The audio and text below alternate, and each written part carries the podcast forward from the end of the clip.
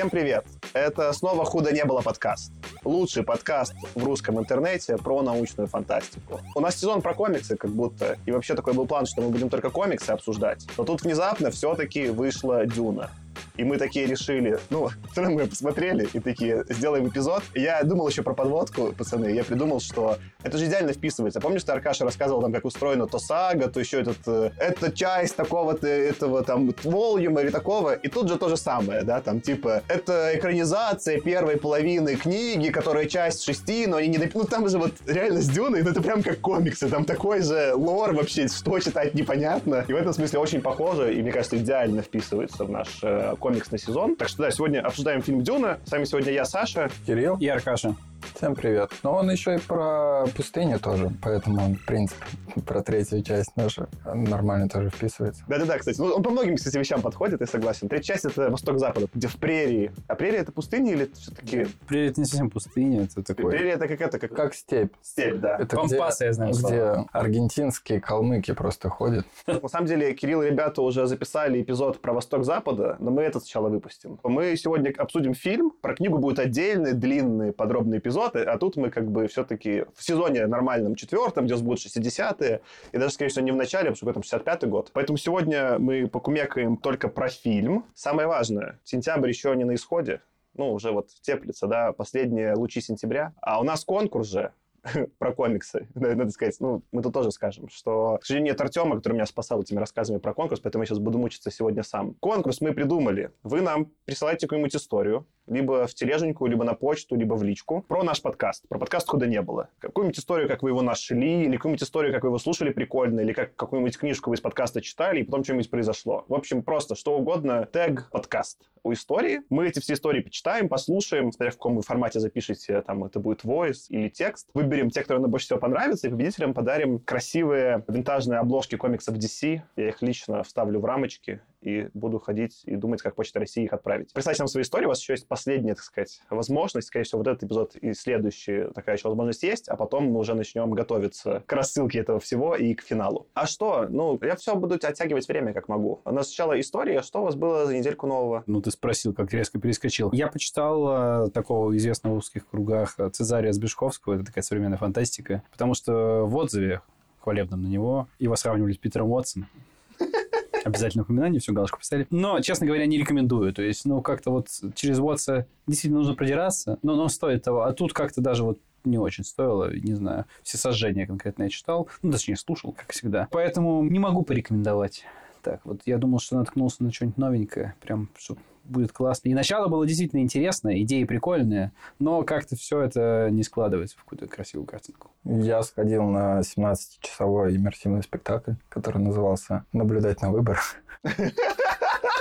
Слушай, там эффект погружения полный, там прям иммерсивный. Да, я порадовался, что моя Ты кандидатка не в Беларуси живешь, ты порадовался, да? победила на два голоса, при том, что у нас был прикреплена какая-то общага ФСО, которые ходили там регулярненько строем голосовать, и чувак очень бесил меня тем, что прозванивал всех и говорил там, Петров пришел, скажи, что пришел. Но, да, было весело. Но у меня не будет никаких политических новостей. Я все-таки как белорус не уча... Я погрустил по Беларуси еще немножко и не поучаствовал, конечно, в российских выборах. Я начал читать «Восток-Запада» и очень начал дико кайфовать, пока я не хочу сглазить. Я прочитал половину вот этой первой книги. Там какая идея вообще? Почему, например, нас с Аркадием не будет, как обычно, на эпизоде? Кроме того, что прикольно, что ребята запишутся, я объясню, почему я слился. Ну, оно, конечно, прикольно записывать эпизоды. Иногда хочется прочитать и послушать, что пацаны про это сказали. А когда я сам все время записываюсь, так не получается.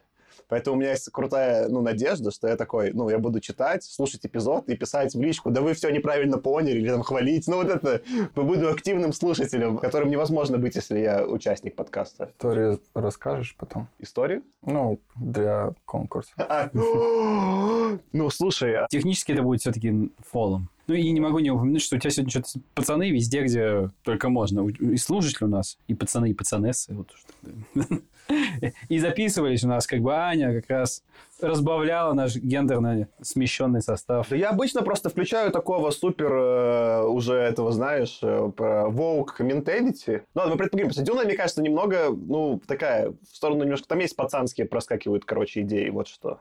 Нет? Ну, ладно, поговорим дальше. Короче, «Восток Запада» меня дико порадовал. И я очень рад, что все-таки включили его в сезон. Вы, конечно, там все время, ну, видно по чатику, ругаетесь, что там все конфликты решаются перестрелками, не вижу никакой проблемы. Это, по-моему, идеальное решение конфликтов в вестерне. Он в Дюне убрали перестрелки, и что получилось? Худо не было. Что, погнали про Дюну? Тут немножечко надо контекста. Я думаю, мы сейчас не будем, наверное, сначала делать рекап, начнем просто обсуждать. Не будем делать пересказ, а сделаем пересказ, когда доберемся до первого спойлера. Мне кажется, можно много чего обсудить про... Сначала такой, типа, спойлер-фри сделать немножко... Ну, не то, что ревью, но обсуждение. А как только мы доберемся до первого места, где прям нужно бы искать спойлер, хотя что такое спойлер в этом фильме, это еще отдельный вопрос, да, за спойлером книжку 65 -го года, какие мы плохие люди. Может быть, мы предысторию скажем, для тех, кто вообще не в курсе по каким-то причинам, о чем речь. Давай. С чего все началось? В 65 году Фрэнк Герберт пишет роман «Дюна». По сути, это такая большая книга, и экранизацией именно этой книги первой. Первой является фильм Вильнева. Более того, фильм Вильнева то ли треть, то ли половину. Может, половину Да-да-да. Я просто слышал слухи и про то, что будет вторая часть, и про то, что будет вторая третья часть. И пока я не понимаю, так, сколько всего... будет по второй книге. Смотри, тут надо... Я... О, это я разобрался. Давай, давай. Ну... Надо, давай, разложим все тогда уже по порядку, потому что тут надо разбираться. Есть Фрэнк Герберт, он написал «Дюну», и после «Дюны» написал еще пять романов в этой вселенной. И не закончил, как и «Игру престолов». Он такой сорян и умер. И после него его сынишка совместно с другим э, чувачком, там каким-то писателем, они начали сначала плодить приквелы, потом они рассказали, что мы нашли рукописи в сейфе самого Фрэнка Герберта и дописали по-честному, но все плевались. И, в общем, я вот специально сидел перед выпуском, посмотрел кучу форумов. Есть разные мнения про то, читать только первую книгу или все шесть Фрэнка Герберта, но все согласны, что если стоит Фрэнк перед Герберт, это можно читать. А если уже стоит не Фрэнк, а Брайан, это, конечно, не нужно читать. Это такое первое разделение. Конкретно про то, что начал говорить Аркаша, ну, Герберт, он не особо такой, ему, знаешь, там сериал, не сериал, ему было плевать, он написал Дюну, потом такой, что-то концовка не получилась, и он начал писать сначала вот эту, она называется Мессия комплекс или что-то такое, или Дюна Мессия, что-то. Мессия Дюна, по-моему, называется. Да, вот как раз вторая книга, это как кода как раз-таки была, это как была концовка, как последняя книга «Властелина колец», такая, вот, ну, типа, вот именно кода часть, потому что он растягивается, он такой, ай, ладно, сейчас закончу здесь, еще одну напишу, написал эти дети Дюны, потом вообще что-то там 12 лет ничего не писал, потом вернулся и уже там типа спустя 3000 лет стал продолжать эти романы, ну, уже там в отдаленное время. Поэтому там э, Герберт и хронология это вообще отдельное, да, то есть, э, ну, я не читал, я читал только первую, соответственно, надо будет погрузиться. Я тебя немного поправлю, все-таки по хронологии. Дюна в 65-й год, Мессия Дюны, которая вот следующее, сразу идущее продолжение, 69-й, потом была большая пауза, и уже вот Дети Дюна, следующая часть, 76-й, Бог Император Дюны 81 Еретики я Дюны 84 видимо, там чуть меньше. И да? Капитул Дюны 85 Вообще, я тоже читал только первую книжку, она относительно цельное произведение, на мой вкус. Давай эту мысль запаркуем, она нужна нам просто будет именно вопрос, цельная она или нет, связанная, я немножко почитал про спойлеры следующих книг, и это важно просто про сюжет, давайте мы к этой теме пока просто запаркуем, вернемся, хочется хронологию обсудить. Теперь про, собственно говоря, экранизации. Я вот ровненько перед тем, как вы приехали, в какой-то веке не книгу дочитывал, как обычно я делаю, а я посмотрел, есть очень крутая документалка, называется «Ходоровский с Дюн».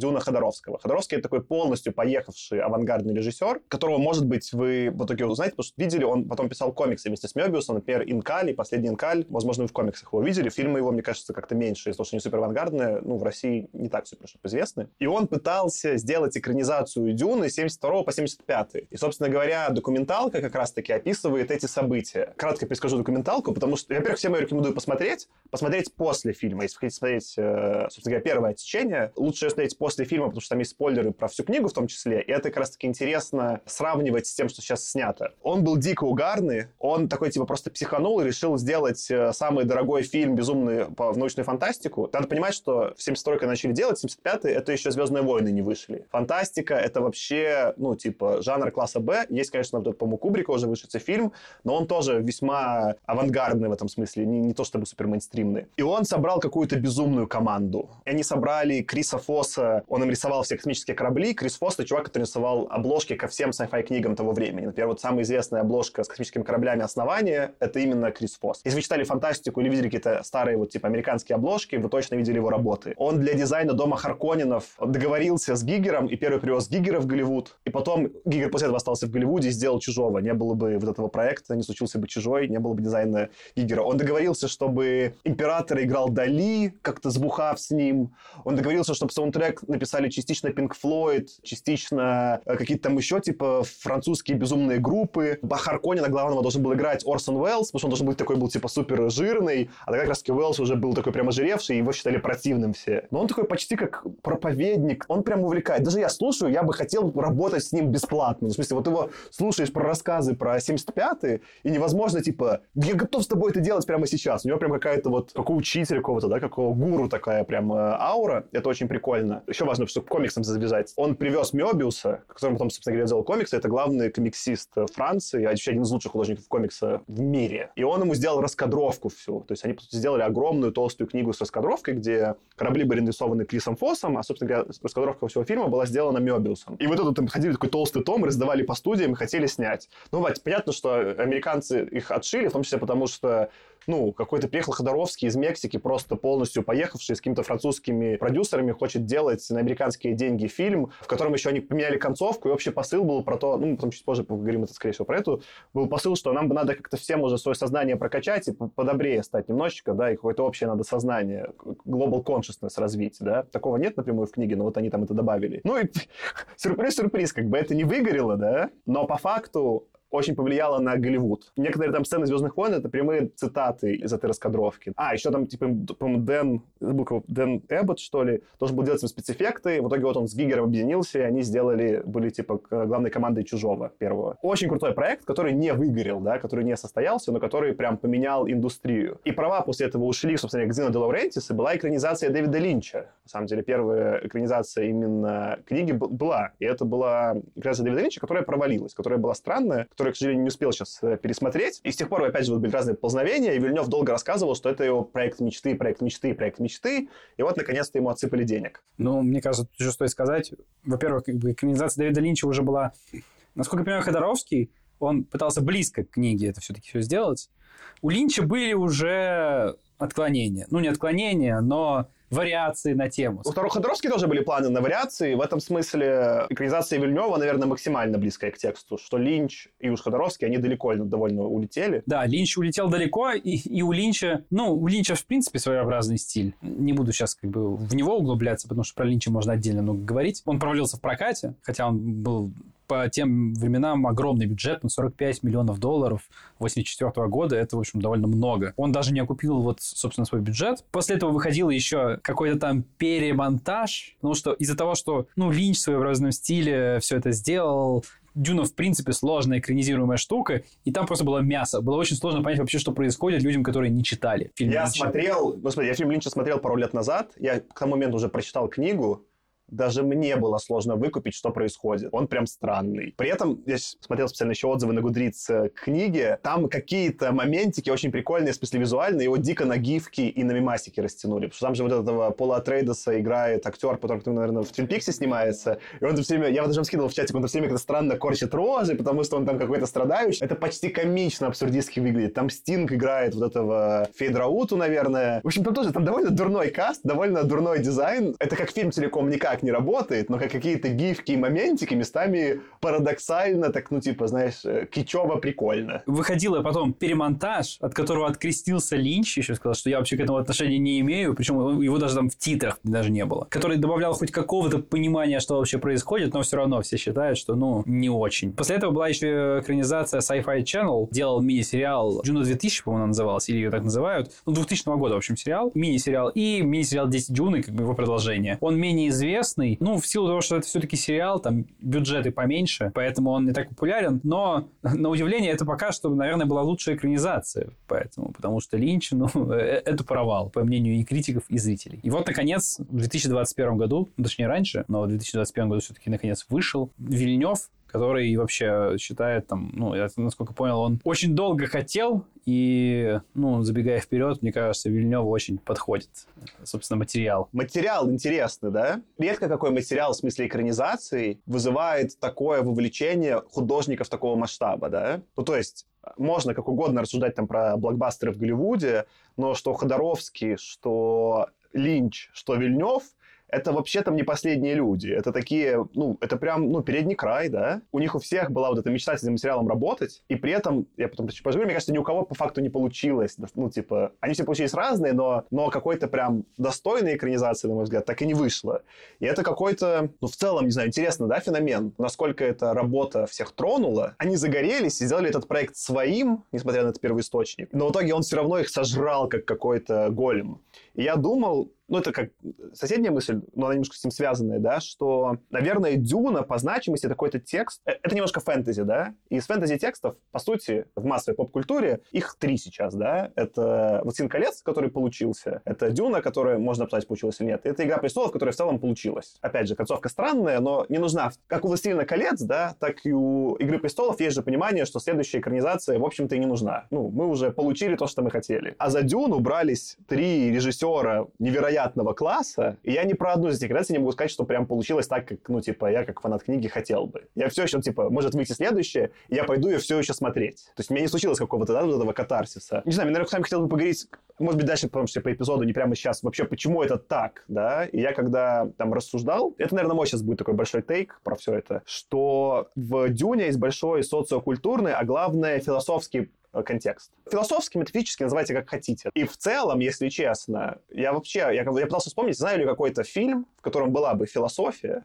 и который бы при этом удался как мейнстримный. И я ничего, кроме «Матрицы», не смог вспомнить. И это вот, пускай еще вопрос будет от меня слушателям и слушательницам. Если вы такой знаете, напишите мне, может быть, просто я не могу вспомнить, да? Но как будто в целом медиум кино из-за времени и его визуальности, он как-то не особо, ну, он какая, говорит, философия, ты куда, да? И просто не получается. И вот какой-то, по сути, по сути, лучшая, на взгляд, экранизация Дюны сейчас — это «Матрица». Очень схожие идеи, в другом, конечно, контексте, да, но про суть реальности и восприятия в виде блокбастера передано так, что это зашло и как блокбастер, да, и как философский фильм. А больше все не было, ну, как бы, и попыток особо не было, и реализации не было. Это, во-первых, интересно для меня, это первоисточник, это для меня еще сейчас так обратным временем добавило еще ценности книги, да. Написать, конечно, такую книгу, которая терзает умы людей 50 лет, несмотря на то, что контекст уже радикально поменялся, и никто не может ее снять, это интересно.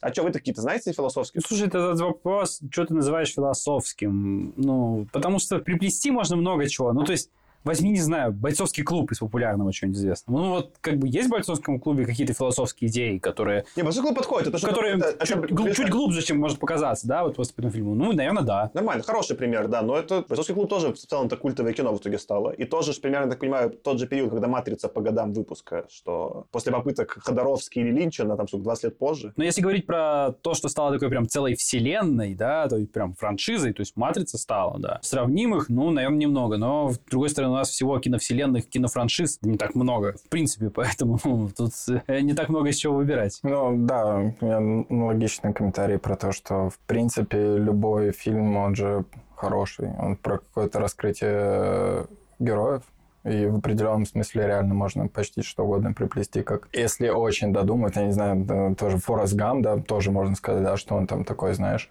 про то, что с одной стороны мы рассуждаем о природе какого-то интеллекта, да, потому что он там показан как, условно говоря, просто глупый человек там с IQ там 60, при этом он э, успешен, и про тебе говорят там, типа, подумать про то, как это вообще все работает. И немного переосмыслить э, сам интеллект. Хороший пример. Но я бы здесь просто провел грань. В книгах этого было больше. Мы читали много книг, которые, не знаю, того же вроде Бестера, которые прям напрямую задавались э, как минимум вопросами сознания и чуть-чуть, не сильно, да, опять же, пытались там вот схватиться за философию. И по сути, как я понимаю, в этом смысле книга же Дюна и была поэтому важная, что она была первым примером вот такой типа научно-фантастической книги, которая это сделала. Она такая прям пришла и застолбила место, говорит, нет, мы большая литература, У нас тут типа и философия, и психология, погнали. В кино в целом, ну как бы, Форест Гамп не такой пример. То есть понятно, что он, он более глубокий, чем... И не к, тому, что, и не к тому, что это все поверхностное, но вот именно у Герберта прям точно есть flavor такой, да, оттенок. Он прям говорит, я прям напрямую буду философию грузить. Прям вы даже не... Ты не... Куда ты увернешься? Садись, слушай. Знаешь, там какая-нибудь цитата, что страх — это mind-killer, да, но это, это уже как бы напрямую заход на эту территорию. Давайте еще пример приведу. Далеко, чтобы не ходить, из того же Вильнева «Прибытие» возьми. Тоже научная фантастика. И тоже, в общем-то, ну, такая интересная философская идея под этим всем лежит. Да, окей, хорошо, согласен. Я думаю, что если мы сейчас начнем копать, мы много чего вспомним, но мы отдалимся от темы нашего обсуждения уже максимально сильно. Не, прикольно. Ну, меня прям это вот очень сильно, когда я посмотрел фильм, прям задело. Я понимаю, что ты скорее говоришь про философию, условно, чуть ли не в академическом смысле, Да, да? То есть именно. именно, что там всякие вот это там, как на Канта какой-нибудь зайти, еще что-то, ну да. Худо не было. Про ожидания, да. Какие у вас были ожидания? Слушай, ну у меня были простые ожидания. Первое, это Вильнев. Я ожидал, что фильм будет безумно, божественно красивый. Он оказался безумно, божественно красивый, но с поправкой. Тут у меня снова будет прогон. Это один из... Может быть, первый, не знаю, просто не все фильмы Вильнева, наверное, не первый, но есть оператор в Голливуде Роджер Диккенс, с которым Вильнев работал на Blade Runner, и из Blade Runner Диккенс наконец-то получил Оскар. И там была длинная, долгая шутка, я, по-моему, даже, может, я в подкасте упоминал, что все там, типа, Роджер Диккенс is a loser. Его 14 раз номинировали на Оскар, и у него другие чуваки его забирали, и вот он только в 14 раз на Blade Runner получил. А чтобы просто масштаб фигуры задать, я вот нашел, э, открыл на Википедии некоторые из фильмов, да, Диккенса, чтобы по- понять просто масштаб персоны. Самое свежее было 1917, который мы обсуждали немножечко. Ну, например, он снял Skyfall, он снимал кучу фильмов э, братьев Коинов, Большого Лебовски, «О, где же ты, брат?», «Старикам тут не место», «Звездный человек», «Железная хватка», «Да здравствует Цезарь». Он, кстати, снимал экранизацию 1984 в какой-то момент. Он снимал «Бегущего по лезвию 2049» и «Сикарио», убийцу с Вильневым. Он снимал «Время», где бегает Джастин Тимберлейк. Он снимал, ну, именно как оператор... э, Фарго и побег из Шоушенка. Да, «Побег из Шоушенка». Ну, в смысле, он как бы, ну, типа, это, это лучший оператор, присутствующий в Голливуде. Он очень старый, ему вот сейчас, я так понимаю, одна из причин, почему он не снял, ему уже за 80. В смысле, он уже просто стал сильно меньше фильмов снимать. У него сейчас вот только там какой-то один фильм сейчас, э, он, над которым работает. И его прям мне не хватало. То есть, как бы, картинка была выверенная, красивая, но чуть-чуть вот этой цветокоррекции и идеальной линзы Диккенса, которая... Ну, вот Диккенс не просто так стал великим, да, это единственный оператор, которого я знаю по имени, и на на 1917 я ходил не на Мендеса плевать как на режиссера, я ходил чисто смотреть на оператор, ну, типа, на работу Диккенса, как он снял. Я такой, я получил удовольствие от фильма, не потому что фильм хороший, а такой, как Диккенс круто снял, да? И вот э, его не хватало. Но даже с этой поправкой, это, конечно, какое-то божественно красивое кино. Просто я думал, знаешь что? Ну вот на этом, на Apple TV я Mac только поставил, эти, знаешь, красивые заставки, там, когда какой-то там город, что-то пустыня. Я готов заменить их все на кадры из этого фильма, Аракиса и вот этого Каладана, и что там, просто вот пускайте их фоном, там я даже не пойму, что это не настоящее, что это нарисовано. В смысле, это выглядит очень круто. Да. А что, а твои такие ожидания? Про красивые, я думаю, что трейлер там сразу задал планочку, что он прям будет классный. Мы тут э, с Аркашей еще обсуждали, что мы вот сходили в обычный кинотеатр, но прям хочется еще в IMAX добавить, чтобы просто сидеть вот в 3D-шечке, чтобы вот этот спайс в воздухе летал. Мне кажется, будет отлично. Но у меня просто с Дюной еще такие довольно личные отношения, причем даже не с книжкой. Была просто игра Дюна 2000, в которой мы рубились с батей по очереди. И потом еще как-то раз, э, ну, что-то, я не помню, у меня же мама с братом уехали куда-то отдыхать, и мы тоже с батей взяли как раз Линчевской в прокате Дюну. Я ничего не понял вообще. Но вот как бы вайб того, что что там происходит, и мы просто сидим и смотрим, это было там, ну, так, достаточно классно. И уже потом, когда прочитал Дюну, я такой, хм, интересно, так вот про что это было. Можно я на секундочку перебью? Как бы это же еще один аргументик в копилку, что Дюна же, вот, который ты рубался, это, по сути, первая РТС. Ну, там были какие-то прото, но ее считают первой настоящей РТС. То есть это не только книга, которая повлияла на кучу режиссеров, она еще жанр видеоигры создала. То есть просто масштаб творчества Герберта. Ну да, то, что вот Westworld, он как раз комнатный конкур сделал одновременно Дюну и, собственно, не задавали. Потом немного Blizzard перехватил жанр, но как бы до этого они вот... прям- Blizzard тоже наследовали очень многое, что было сделано в Дюне в первую очередь. Да, они очень классно сделали там определенную работу над ошибками, но там все лучше, мне кажется, они прям забрали. Это просто еще немножко про то, насколько э, именно построение мира вот в книжке он хорошо задан, потому что в принципе и в игре там строго говоря, кроме условно говоря каких-то декораций, в общем-то, мало что было от оригинальной книжки, но вот именно эта декорация, именно то, что там какая-то планета, где много песка, они там собирают какой-то ценный спайс и так далее, и вот какие-то дома есть. Ничего не было. В этом плане мне было интересно, как э, вот раскроет э, Вильнев, потому что после Blade Runner, после того, как он это все снимал, потому что по вайбу мне казалось, что он другой, и на самом деле, по сути, так и оказалось, что ну, с интересной достаточно стороны в итоге раскрыл. Я про игру только хочу сказать, что мне в целом, ну, стратегии не нравятся, вообще не мой жанр. Но я, ну, я, я пытался в детстве играть, собственно, в вторую Дюну, но мне в целом не пошло, потому что стратегии не мое. Но когда сожрали мой первый Харвестер, я помню, я почти расплакался в детстве. Это я такой подлости от игры не ожидал. Ну, потому что игры там, ну, ну, убьют, ладно, в смысле, там что-то, понимаешь, да? Но ты такой, ты готовился, этого юнита собирал, отправил, и это не враг, в смысле, не какой-то пришел, понятно, что пришел какой-нибудь другой дом, там что-то тебя отжал. Это тоже почему-то кажется абсолютно нормальным. А то, что просто пришел червь, зажрал мой Харвестер, я прям помню, ну вот, у меня прям очень было сильное в детстве эмоциональное переживание, какого, какого черта, что происходит? Да, это там просто это именно механика, что ты можешь проиграть просто потому, что у тебя съест здоровенный червь твой сборщик, и все. Ты как бы, ну, то есть, это как э, пермакил практически в некоторых играх, пермодес, когда ты можешь там, не знаю, отстраивать долго и стараться, а потом раз, и в какой-то ситуации ты не можешь разрулить дальше. То есть хуже было только, если бы они разрешали каждому Харвесту придумать название, знаешь, как будто на нем это граффити набить, как он называется, и потом его жрал червь, ты такой вообще сидишь такой в слезах, ребенок, что произошло? Ты что, не давал имена своим Харвестерам? Ну, да. Если говорить про ожидания, то у меня с самого начала было опасение, точнее, так, начну с другой стороны. Мне Blade Runner Вильнева не очень понравился. Потому что, мне кажется, у Вильнева есть свой стиль, и есть истории, которые к этому стилю подходят. И вот Blade Runner была не совсем та история, которая к этому стилю подходит. А вот Дюна подходит отлично. Но я опасался, чего я опасался? Того, что просто ему не хватит экранного времени. Ну, потому что снимать Дюну которую, в принципе, очень сложно экранизировать. Так как снимает Вильнев, ну, этого двух фильмов мало, мне казалось, с самого начала. Я услышал сейчас про три, подумал, ну ладно, может быть, в три влезет, но... А я, по-моему, по три не сказал. Так вот, идея вроде, как я почитал сейчас интервью с самим Вильневым, что если опять же, не ждут денег проката, и если будет все удачно, то вторая часть будет, это будет концовка первой книги, а третий фильм это будет как раз-таки «Мессия Дюны», которая, по сути, кода, что, в общем, ну, трилогию складывается, поэтому план такой. Прикольно, что Сакаш сказал, что тебе... У меня как раз-таки вот ровно обратные остались ощущения. Мне показалось, что Blade Runner — это максимально подходящий материал для Вильнева, это такой нуар, где все немного стоически грустные, а вокруг фантастика, да.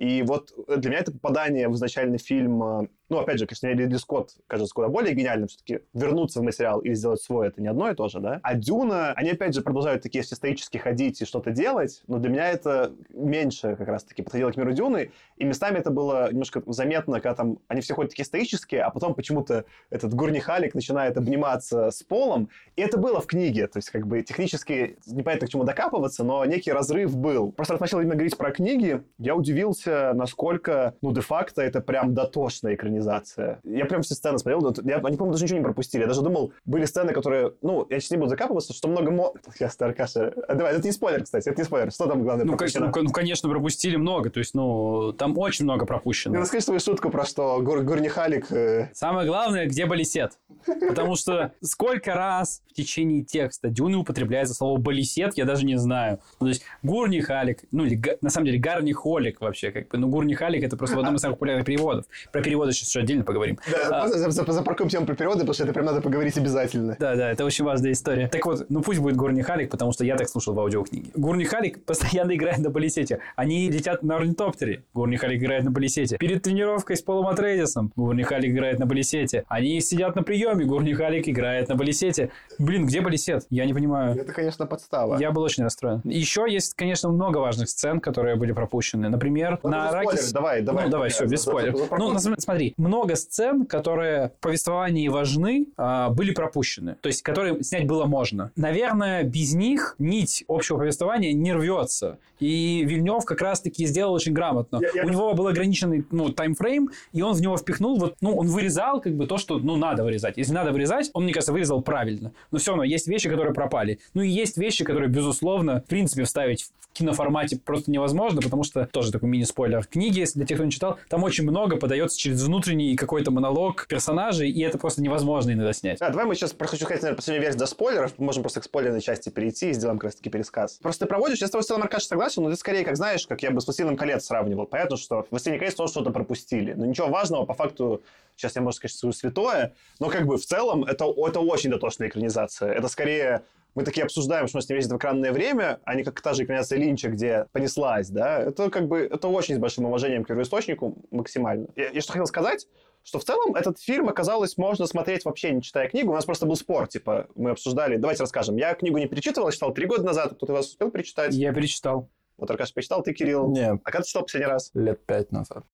Ну вот, и по факту оказалось, что, во-первых, ну, абсолютно все нормально заходит, нет никакой проблемы, ну, в смысле, это из-за того, что именно дотошная экранизация, плюс-минус, э, неважно. Я вспоминал даже сцены, я хотя читал давно, и такой, типа, о, эту сцену помню, это помню как в книге, я даже мог в своей голове сравнивать, что скорее, наверное, комплимент Герберту, что я какие-то сцены до сих пор визуально помню. Но при этом у меня есть следующее, мы, я немножко ее толкал, когда, по-моему, мы с тобой, Аркаш, записывались, что я поиграл до записи в настолку Дюна Империя. Мне не очень нравятся настолки в целом, но эта настолка, типа, крутая, прям рекомендую, и она была лучшей подготовкой к фильму, потому что в ней все названия были вспомнены. Там были какие все гильдии, что делают сестры Бенеги Стрит, вот такие сардаукары. Потому что вот чем фильм, конечно, тебя не щадит, как и книга. В книге просто был этот, ты знаешь, словарик, ты мог такой, кто такие сардаукары? Открыть словарик и почитать. А в фильме этого нет. И, конечно, он вообще, ну, не щадит тебя количеством терминов, которые некоторые упоминаются по одному разу, и предполагает, что такой, а, ну это понятно, что, да, это я должен знать. Я, к счастью, знал, потому что читал книгу, и потому что поиграл в настолку и прям вспомнил, а настолка прям именно механики передает. Поэтому я рекомендую. А настолки еще как все иллюстрации сделаны по фильму. Поэтому я прям очень рекомендую пар партеечку в Дюна Империя до просмотра фильма. Слушай, в плане понятности мне показалось, что он там даже понятнее, чем в книге, потому что он такой, знаешь, очень дотошный. Такой, а вот это, ребята, дом Атрейдисов. Они живут на планете с водой, они хорошие. Все поняли? Идем дальше. Вот, у меня такое было впечатление целым. Он такой очень постепенно всех водил и так далее. Термины, да, но вот какое-то, даже если ты их не запомнишь, какое-то общее понимание, что вот есть эти ребята, есть эти, он прям нормально. Не помешает просмотру, но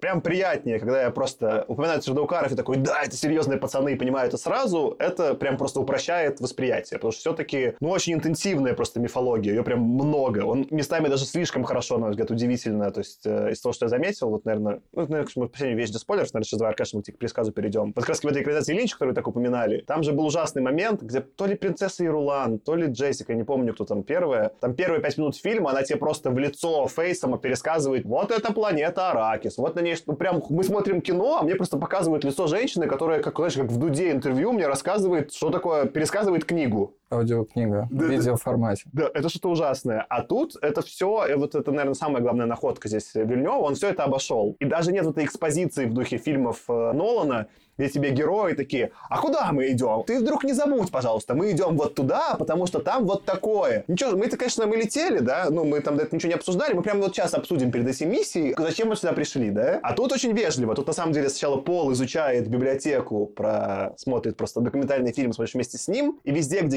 герои что-то проговаривают, они это реально узнают вместе с тобой, они до этого информацию не знали. И это упрощает. Это первый фильм, где было много мифологии, где мне не было ощущения, что меня насильно ее пичкают, чтобы я просто запомни, Саша, это, это от Рейдесы. Сейчас тебе 15 раз сказал, что не от Рейдесы. Как-то очень уважительно, да? Смотри, тут что-то у них какие-то делишки пошли такого. Прикольно. И это, это прикол. Ну, я тут соглашусь, наверное, с общим твоим тезисом про то, что в целом они вот этой мифологией Вильнев умудрился не перегрузить зрителя. Я единственное, что с тобой поспорю, в том, что ты упомянул, как будто бы Герберт таки перегружает в своей книге этой мифологии. Я, наоборот, считаю, что в книге Герберт как раз-таки ходит по тонкой грани того, чтобы сделать очень большую, сложную, насыщенную вселенную, но при этом не перегрузить излишней экспозицией читателя. Я перечитывал книгу, переслушал, точнее, в, аудиоформате, и я как раз задумался вот после этого над тем, что действительно у него очень много у Герберта вещей, которые он упоминает. Очень много вещей, которые он упоминает вскользь, упоминает несколько раз в книге, только потом чуть-чуть поясняет.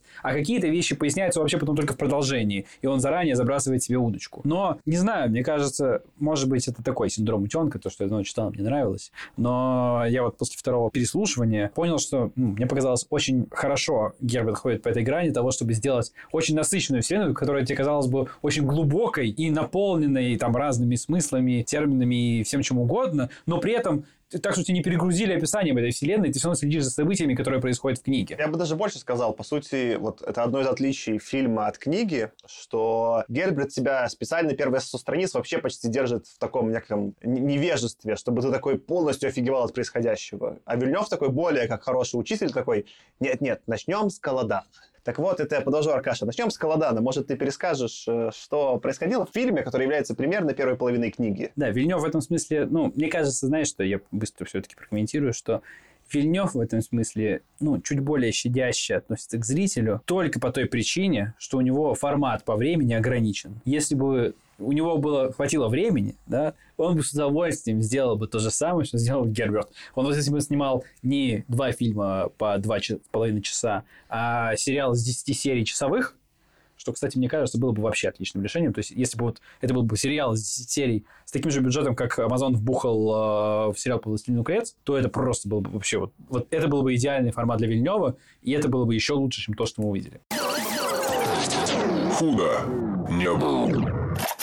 Ну, давай попробуем в общих чертах пересказать, что было в фильме для тех, кто не смотрел. Я попробую очень коротко. В далеком будущем у нас герцог Лета Атрейдес назначен правителем опасной пустынной планеты Аракис, также известной как Дюна, собственно, которая и название фильма дает. Назначен он вместо своего давнего соперника, барона Владимира Харконнена. Вообще нужно понимать, что мы находимся во вселенной, в которой давным-давно у нас искусственный интеллект, скажем так, не упразднили, но запретили, потому что они с людьми успели повоевать, и у нас как бы... Про это Антон упоминал, кстати, в одном несколько раз в выпусках наших. Смешно, что, по-моему, в фильме же это по факту про это не, не вообще не сказано ничего. В фильме, да, явно не упоминается, но просто важно для понимания вселенной. Слово «джихад» как бы сейчас стрёмно в американском фильме использовать. Ну, потому что война против этих, э, против роботов называлась батарианский джихад. Ну, и война, которую Фримены, и точнее Пол Атрейдис хочет на всю вселенную навести, тоже явно упоминается как джихад. И ни разу не упоминается в фильме, и я думаю, что не упомянется. Но понятно, что у нас сейчас современность дает свои ограничения. Так вот, мир без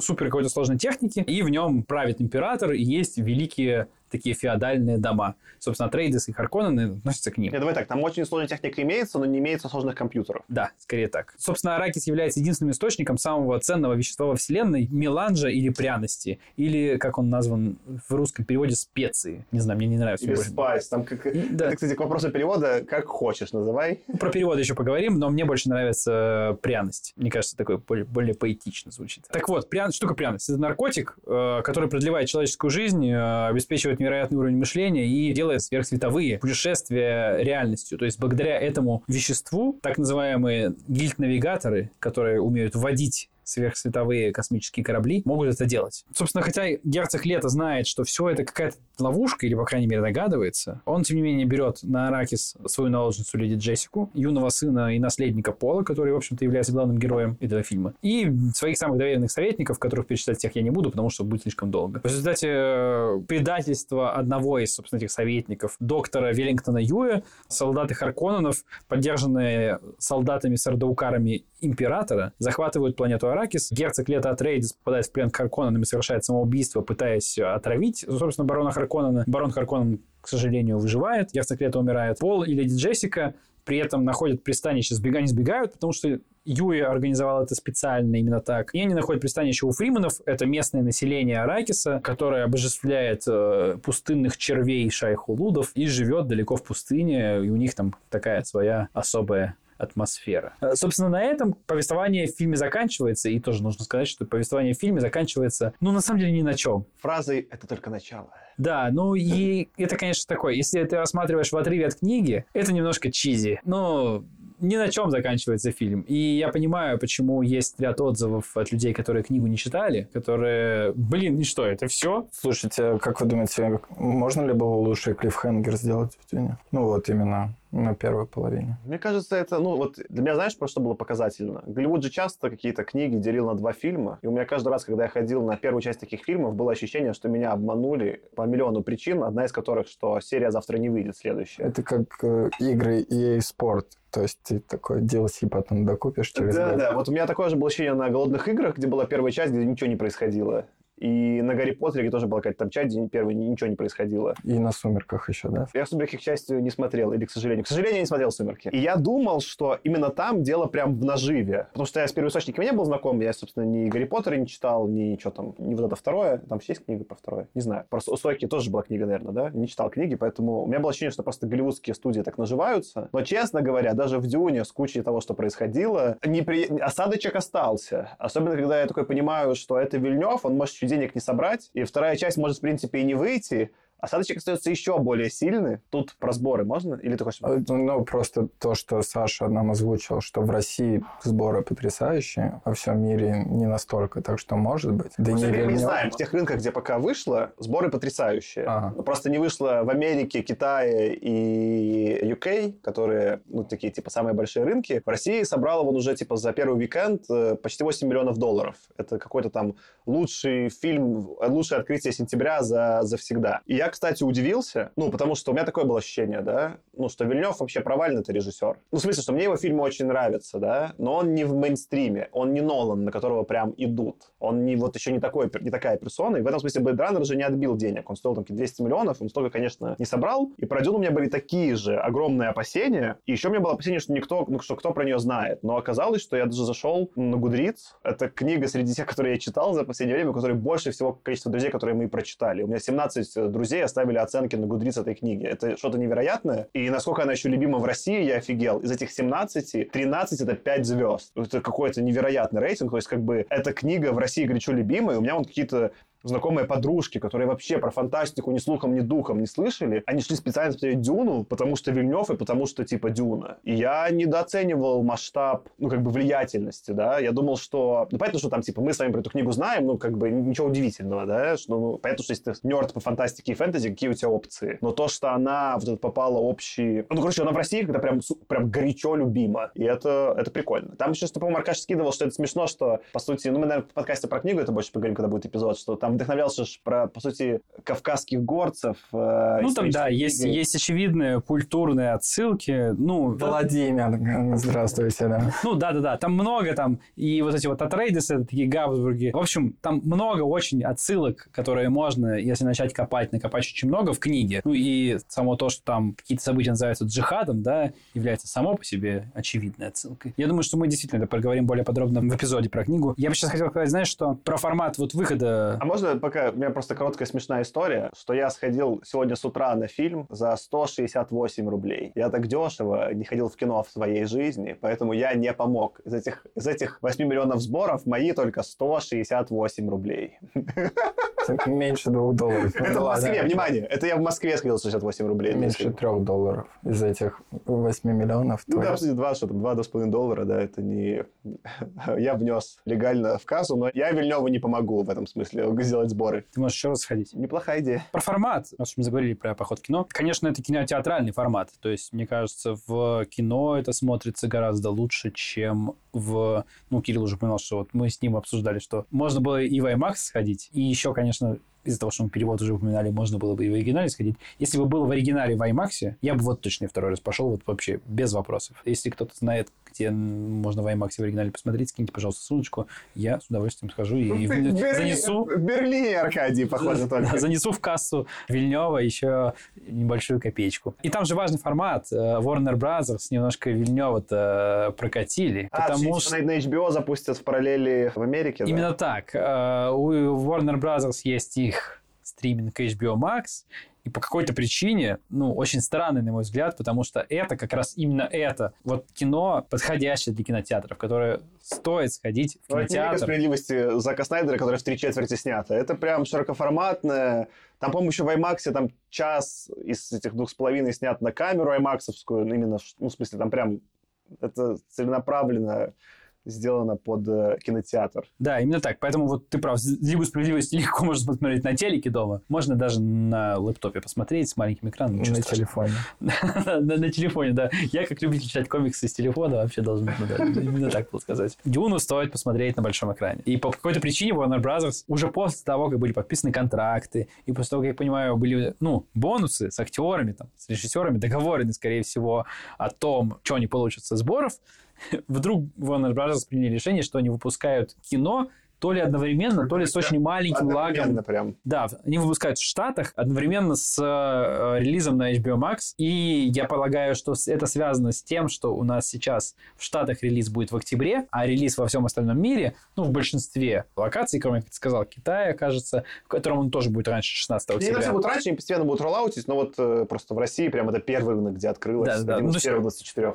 Мне кажется, это такая небольшая какая-то странная шизофрения у Warner Brothers. То, что сидит один какой-то там менеджер э, высоко сидящий, топнул ножкой и сказал, нет, будет одновременный релиз, а остальные пытаются как-нибудь в кинотеатрах собрать деньги и сильно Вильнева не обидеть. Но Вильнев, я так понял, что на них все-таки обиделся. Он высказывал свое фи, вот, и я боялся, что это все может, ну, вообще сломать нам всю эту историю, то, что Вильнев в итоге снимет первый фильм, а второго не будет, потому что он разосрется с Warner Brothers. Но говорят, что Вильнев все-таки сидит и работает над сценарием, работает над фильмом, поэтому надеюсь, что все-таки все выгорит. Судя по текущим цифрам, да, прокате фильм соберет неплохо. И даже если он как бы не соберет каких-то рекордных цифр, это добьется просмотрами на HBO Max, и мы все-таки увидим продолжение. Но вообще очень странная позиция Warner Brothers, на мой взгляд, потому что, ну не знаю, вы, вы первый фильм, половину, который вот обрывается вот так на середине, выпускать и не выпускать второй, ну это супер странно. Ну, я плюсую, да, типа, в целом ковид всем там, ну, давай так, по-честному, все студии стали делать очень странно в ковид. Там же и вот это мы обсуждали немножко, Скарлетт Йоханссон подала в суд на Дисней, то, что они там ей часть не... Ну, в общем, рынок поменялся, ни студии, ни актеры к этому оказались не готовы. Ситуация странная. И вот, но именно здесь, где прям разрезали и сказали, что это просто половина и заканчивается ни на чем, я бы как зритель очень обиделся.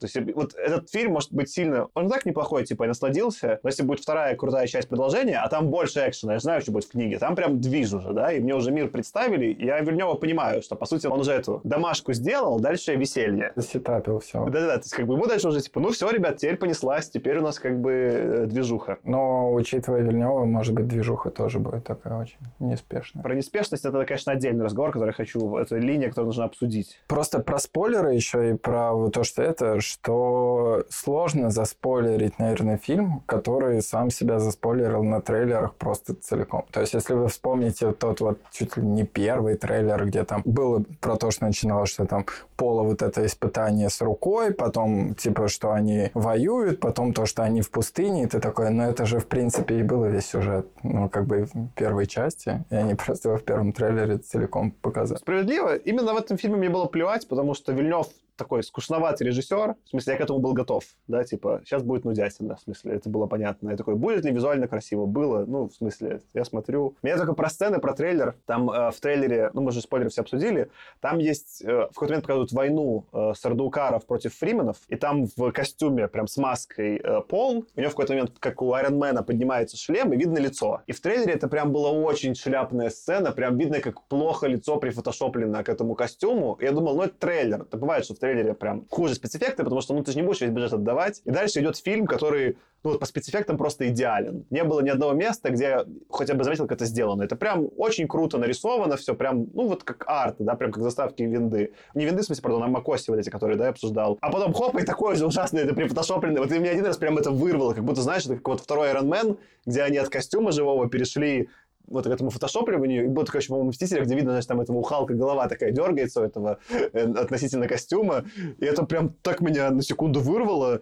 что, как, как они вообще, это- вот как они это пропустили, да, то есть они прям были супер дотошные во всем спецэффектам, а тут такие, да, так господи. Я тоже на это обратил внимание. Я, знаешь, еще я эту сцену несколько раз в трейлере обратно проматывал, потому что я сначала не понял, что это. Если ты читал книгу, ты такой, так, подожди, это что за сцена-то вообще? Потом ты понимаешь, что это видение вот его джихада будущего. И ты такой, а может быть, это как-то с этим связано. Может быть, они как-то пытались визуально немножко стиль э, каким-то образом сделать по-другому, но в итоге это вылилось в то, что это не выглядит по-другому, выглядит просто нелепым CGI. Черт его знает. Ну, не знаю, мне это не то, что призануло глаз, я это просто проигнорировал. Ну, остальное это, все было это не хорошо. испортило вообще впечатление, но просто это, это особенно ярко режет глаз, в смысле, именно на фоне того, как как хорошо сделан остальной CGI. Может, это комплимент всем остальным сценам, по факту. Но тут прям что-то, не хватило им чего-то. По поводу спойлеров, не знаю, мне кажется, вы просто... Вы знаете сюжет, вы читали книгу. Для тех, кто книгу не читал, не был заспойлеренным, весь сюжет. Еще, кстати, мне кажется, что фильм немножко сам себя спойлер. Потому что, опять-таки, если брать какие-нибудь штуки вроде «Игры престолов», там, знаешь, когда красная свадьба происходила, или э, убили вот этого чувака, который с копьем был со стока, это было супер неожиданно, да? А здесь то, что там тебе говорят, ну, сейчас мы будем там выносить дом от Рейдисов. Потом другая женщина там из Бена Гессерит, вот эта главная такая, вот, вы будете убивать от Рейдисов, только вот этих двух не трогайте. Потом, наверное, нас сегодня будут убивать. И тебе три, три раза говорят, и потом что происходит? Их всех убивают. И вот там каждая сцена, то, что там типа Пол сначала это видит, потом это случается, то есть там в принципе, опять-таки, если ты даже не видел трейлеров, ты по первой и третьей мог в принципе понять, что будет происходить во второй и третьей. У меня сначала про это будет вопрос, а не комментарий. А я вот это не понял. У него же было какое-то видение, что его учит жизни из табора чувак, а потом он его прирезал, и он не успел его жизни научить. Это ж... Джамис.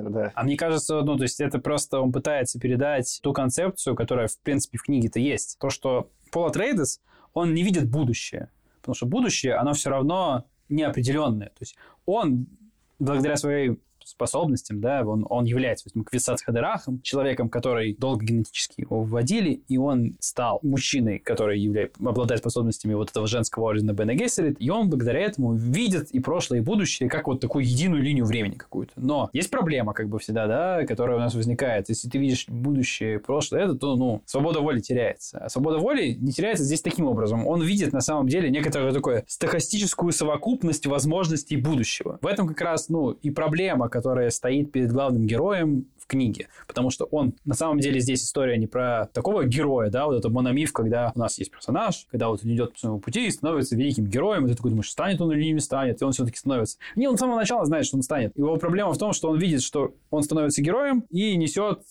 по вселенной э, джихад, перелопачивая кучу людей, оставляя горы трупов, и он пытается этого не сделать. Когда читал первый раз, я там что-то не особо разбирался, прочитал первую книгу и бросил, потому что у меня в целом, как про сериал, я смотрю первый сезон и бросаю, ну, в смысле, чтобы не расстраиваться потом. А именно здесь я почитал там какие-то развернутые отзывы, читать следующие книги, и, в общем, сейчас ну, будет более длинный прогон, но сорян. Ну, есть же проблемки, за что можно этот фильм поругать в современном контексте, что какой-то белый колонизатор приехал куда-то, да, в арабские страны, и что-то там несет им как мессия будущее, все ему поклоняются, а он что-то еще и мужчина по дороге. Ну, в общем, в современном таком либеральном контексте проблемки с такой ситуацией имеются. И по факту первая книга очень похожа на мономиф. То есть он, по сути, проходит этот путь героя, и там даже какой-то, ну, не хэппи-энд, но что-то похожее на хэппи-энд. А дальше, оказывается, для многих разочарование следующих двух книг было именно в том, что для Герберта у вас плохие, ну, типа, для всех нас у Герберта плохие новости, что в целом ничего хорошего с Мессией не получится.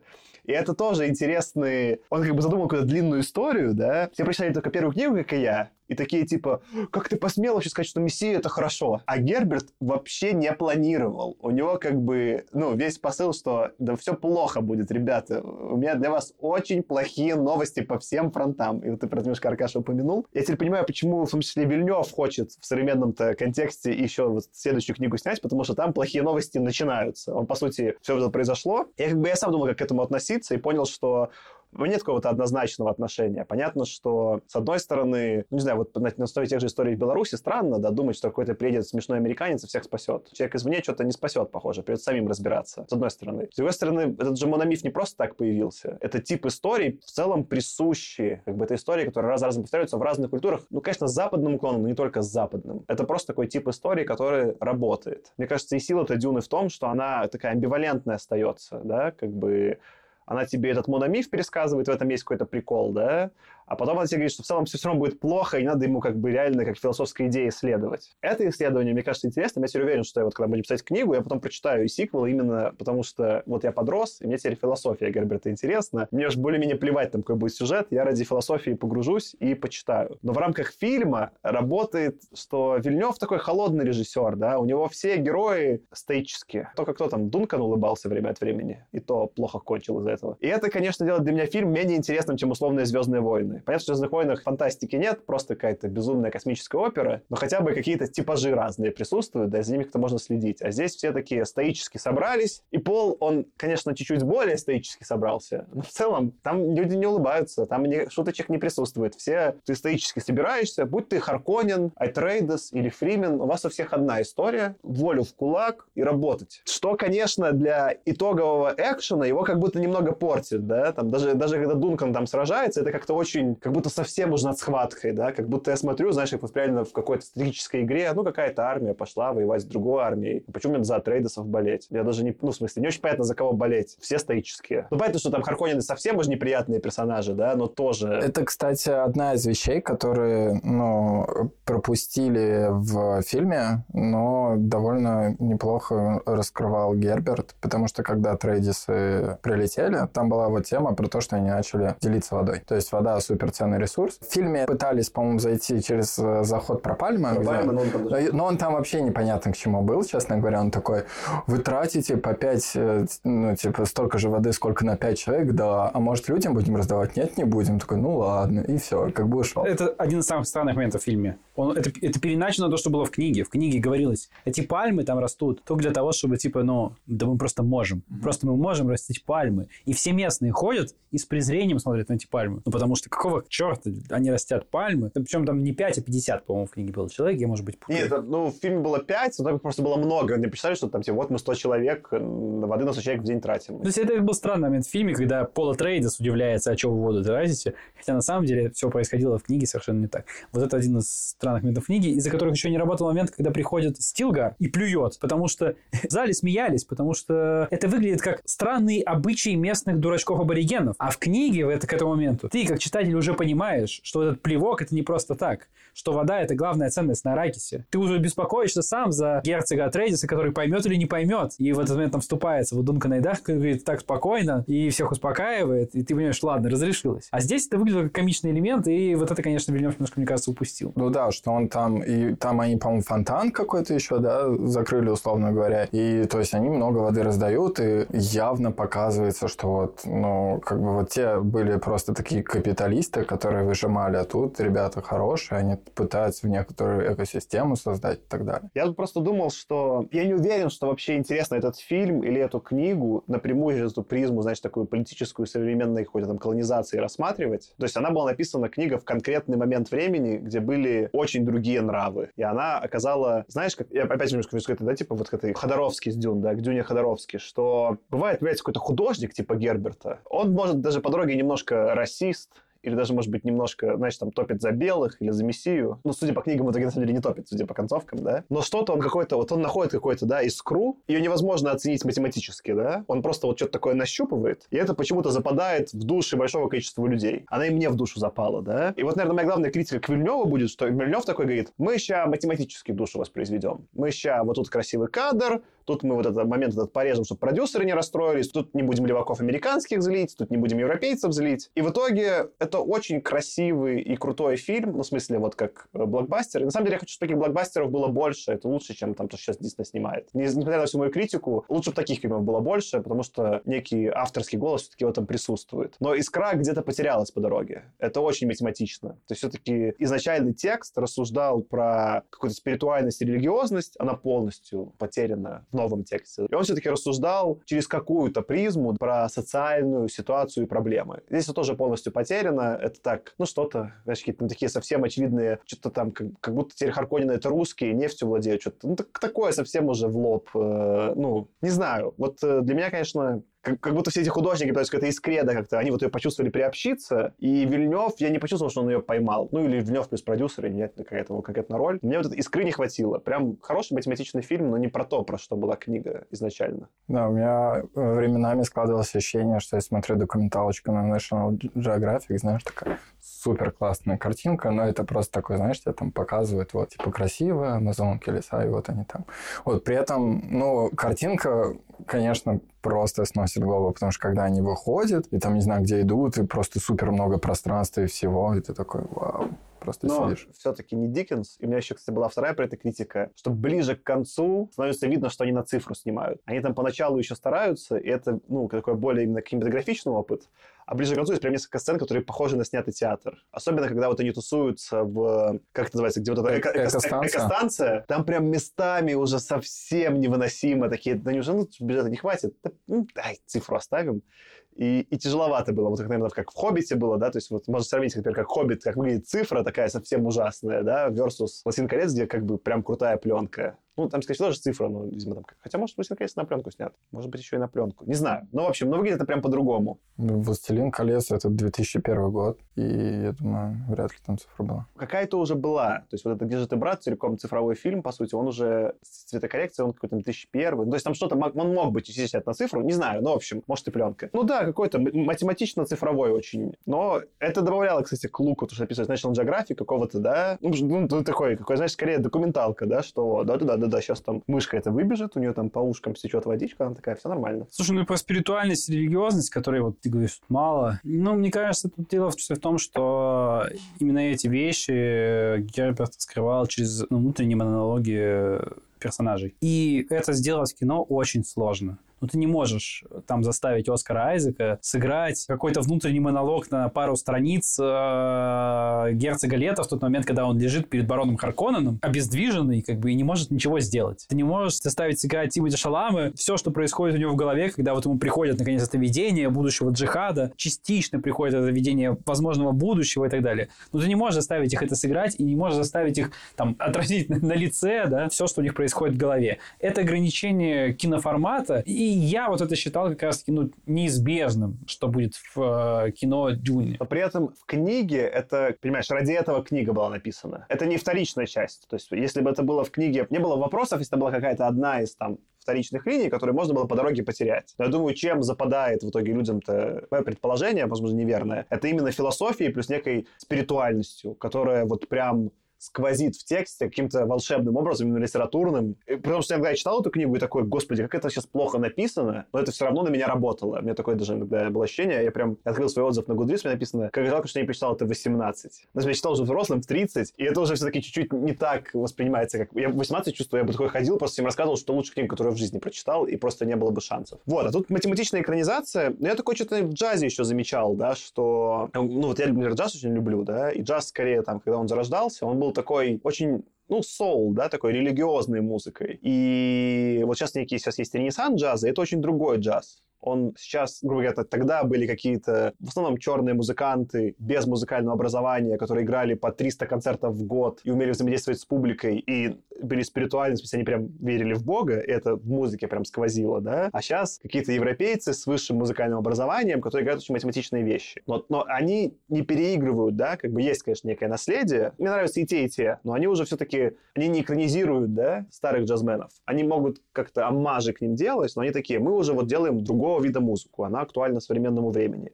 А тут как будто, да, фильм пытается на двух стульях усидеть. Все-таки он эти темы религиозные, как минимум через визуальные образы, там, костюмы и наличие ордена Бен Гессерит провоцирует, но только дальше говорит, ну, ай, да, ну вы сами поняли, да, ну тут сейчас Для меня вот особенно это на двух сценах почувствовалось. Первое, это когда, соответственно, было испытание через боль, и там как вот леди Джессика изображалась. Потому что она сначала такая, ну, типа, пойдем со мной, сейчас ходим. И она идет такая спокойная, потом он там заходит, и она потом начинает такая отыгрывать, как будто она испытывает какую-то истерику. Причем это было как-то очень странно, вообще не считывалось, да, то есть, ну, для меня, э, опять-таки, почему там Аркаша сказал, что может стоит сходить на английском, и это может быть, когда опять-таки ты будешь без дубляжа, это чуть-чуть легче будет считываться, но вот в том моменте это такое, типа, что вообще происходит. И второе, я помню в книжке сцена, когда они вот только сбегают и попадают в палатку, и там, по сути, было для них это супер большое испытание, что они, по сути, очень близко подбирались к смерти, и там эта вся сцена строилась как некоторое духовное перерождение Пола, по большому счету. Когда он из, э, условно говоря, заходит в эту палатку как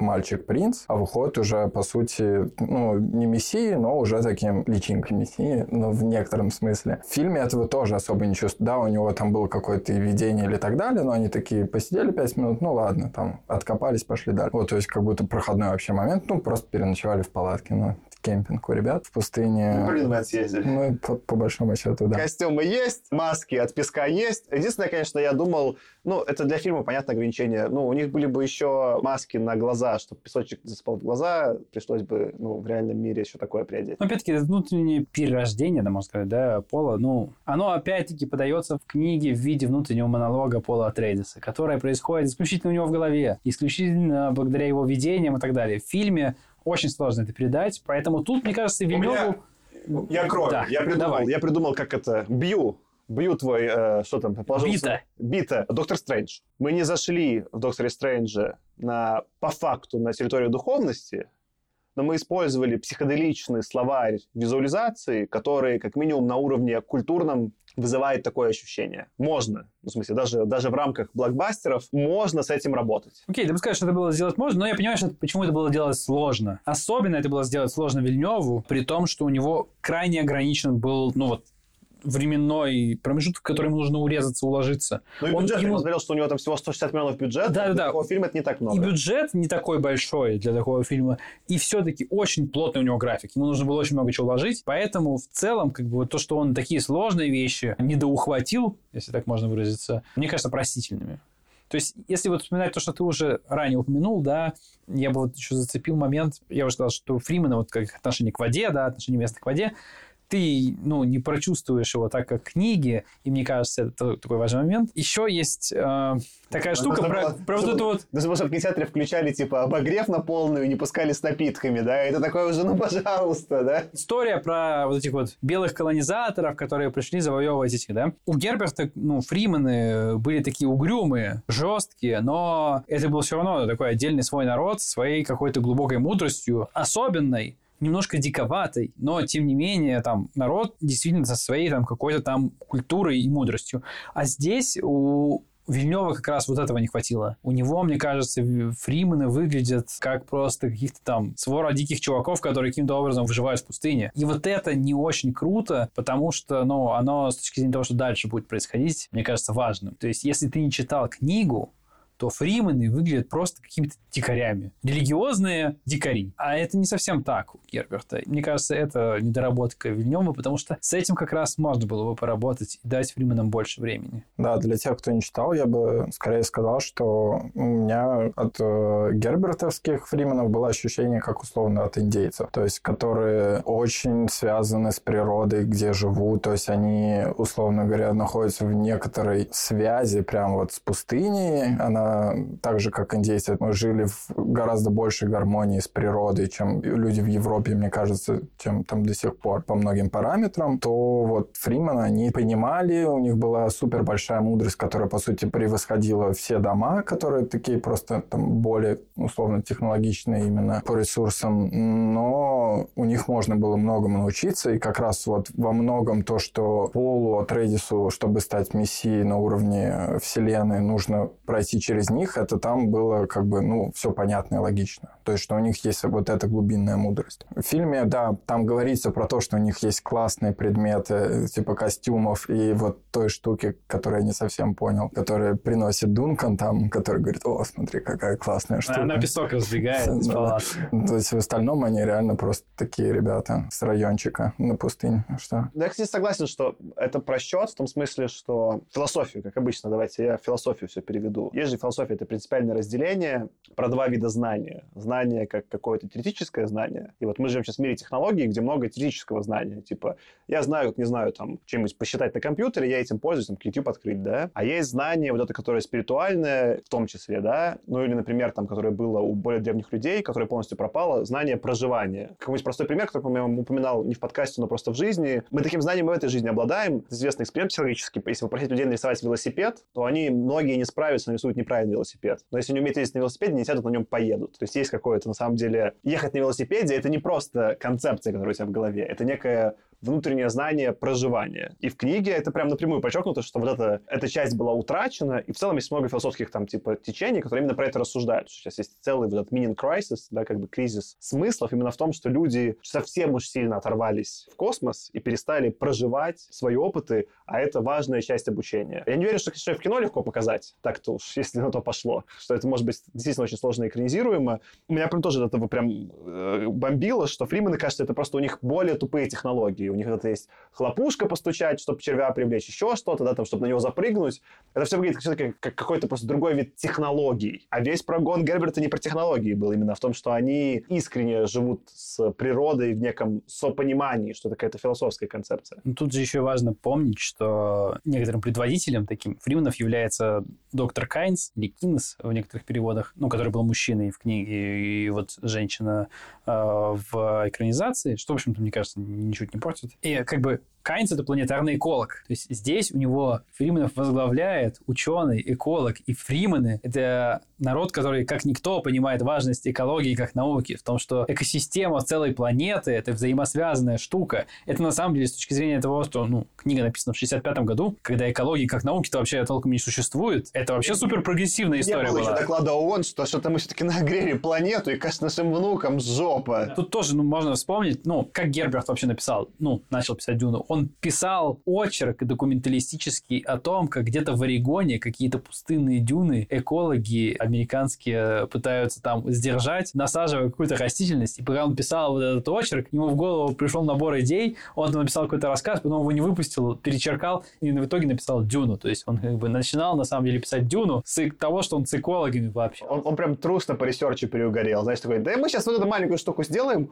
у что-то интересненькое, не-не-не, сделаем большую штуку. Ну и вот доктора Кайнс, конечно, тоже очень, ну вот не хватило мне в экранизации. Я что удивился, вот уж когда можно было бы толкать экологическую повесточку, в 2021, да, вот только-только вышел, ну, справедливости ради фильм снялся до того, когда доклад вышел, да, но вот вышел доклад ООН, который подтвердил, что 99% глобальное потепление точно есть, и что греем планету именно мы люди, и именно потому, что технологии нас строчили, и что если мы сейчас, вот прямо сейчас не перестанем и начнем, типа, делать по-другому, а мы не перестанем, то через сто лет будет очень плохо. Все нагреется, ледники растают полностью, и прям будет беда. И... Ну, ну, вот этому пруфа, строго говоря, никакого нет. Ну, ладно, я просто должен был это вставить. Ну, нормально. У нас нет доказательств, что экосистема какими-то странными образами не отработает это в обратку, так что мы не ожидаем, на самом деле, и нам, возможно, будет от этого очень плохо. Но, возможно, мы не перегреемся, но будет сильно хуже, чем если мы перегреемся. Ну, конечно, в целом, как бы вот сейчас понятно уже практическую повесточку, что что-то мы, ну, как люди, мы довольно, ну, такой вирусообразный вид, довольно, ну, все пространство занимаем, много чего на планете попортили, прям скажем честно. И это еще там во времена Герберта, это прям, ну, он прям на передовой даже, он про это думает, что он такой вообще в 65-м за это задумался, но в 2021-м не такая, чтобы уже, да, ахте идея, а фильм вообще такой, да, ну, можно было сделать Дюну зеленый, да плевать. Вот в нефти купается Харконин, и хватит. Ну, слушай, про передовость еще я только на самом деле на фильме понял, насколько много «Звездные войны» из Дюна брали, в том смысле, что же вся эта тема про бои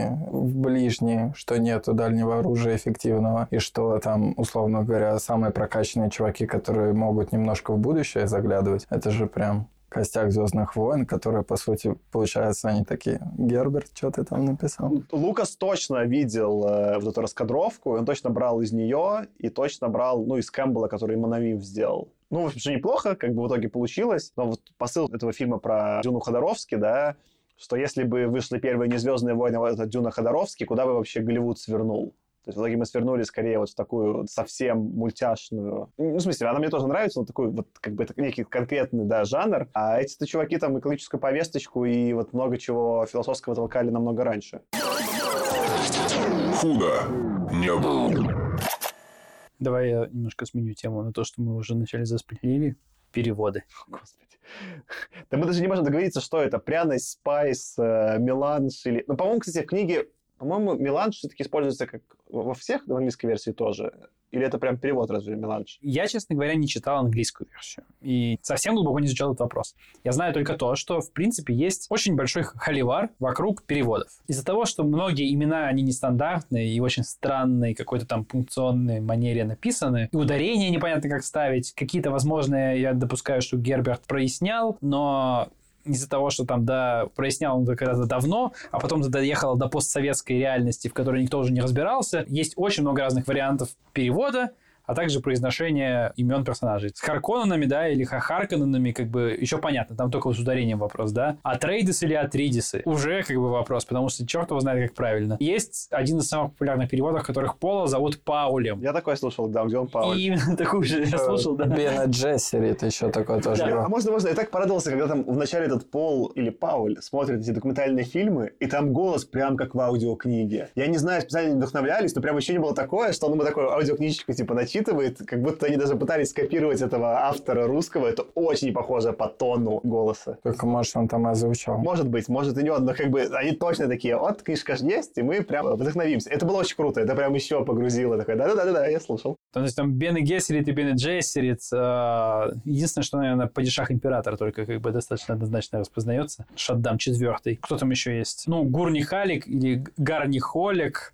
Ну, и там очень Я много очень таких зашел на вещей. На Википедию, как бы в английской версии есть Spice и Меланж. То есть меланж... это меланж, это скорее смесь с песком, мне казалось. Да-да-да, вот они меланж все время ставили как меланж, но spice реально перевели как spice, пряность э, и специя. То есть, ну, как бы, что хочешь, выбирай. Spice must flow. В общем, с переводами есть, конечно, большой холивар, и я не знаю, насколько это вообще воспринимаются, ну, русскоязычная аудитория, которая читала книгу. Мне даже вот интересно, если кого-то пригорело с перевода, который звучал в фильме, Мне пригорело с этого, как называли его не Квисац Хадырах, а какой-то Хадра, Хадрахц, как-то его там... Квисац Хадырач. Хадырач, да. Ну, потому что там в конце английского, там, видимо, CH, и это можно прочитать как Х ка- и как Ч. Но мне кажется, я с тобой абсолютно согласен, у меня просто пригорало. Ну, Квисац Хадырах звучит же гораздо благозвучнее, чем Квисац Хадырач.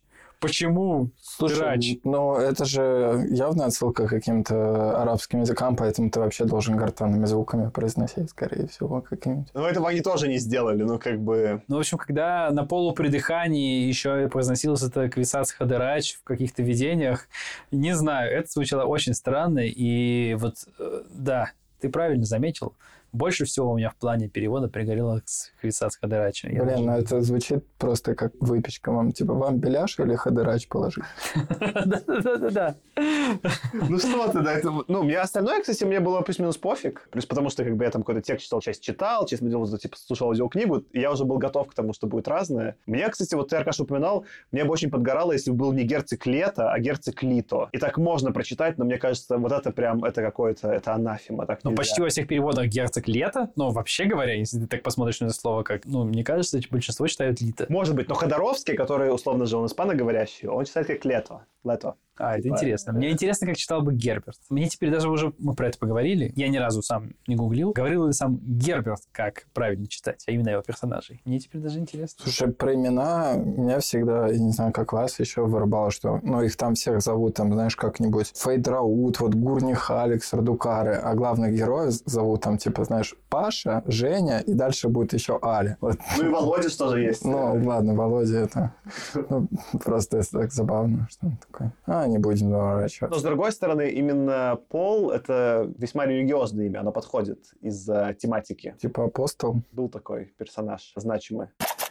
Про подбор актеров и про попадание вообще в образы персонажей. Лучший кастинг на планете я закончил. Слушай, особенно учитывая бюджет 100, сколько там, 60 миллионов, я вообще не понимаю, как они вылезли все, честно. Да, да, учитывая, сколько там было спецэффектов, я тоже такой думал, так, кому-то они не заплатили, похоже. Ну, в смысле, там же жадных актеров, там, они как бы все все-таки актеры, ну, типа, значимые, там прям таких суперзвезд первого Ну да, нет. Роберта Дауни-младшего, который попросит сразу 300 миллионов. Ну или там, я не знаю, сколько просит Роберт Дауни-младший, но непотребное что-то. А что тебе? Мне, мне прям всех кастинг понравился, но лучше это, конечно, Пола Трейдес, Шаломе, это просто... Особенно вот после этого, где актер из Линча, я не помню, кого зовут, извини. Но он прям видно, что он, ну, Полу в книге мало лет, а там прям, ну, чуваку за 30. И ты такой, ну, куда он, какого он школьника из Ну да, да, да, там и вот Пола Трейдис, э, и Фейдраута, которого играл Стинг, они сильно старше, чем, в общем-то, описанные персонажи в книге, поэтому, ну, это смотрится странно. Федоруту еще более-менее, ладно, потому что он такой, как бы, ну, что он там делает, но с Полом прям, ну, это вот такое взросление подростка, проходит путь, и когда его играет взрослый чувак, ну, это прям сильно меня коробило. Шаломе идеально Пола Трейдес. Мне прям не к чему докопаться. Кстати, вот в этой сцене, которую ты рассказывал, где тебе, ну, ты говорил, кажется, не зашло, как, или ты говорил,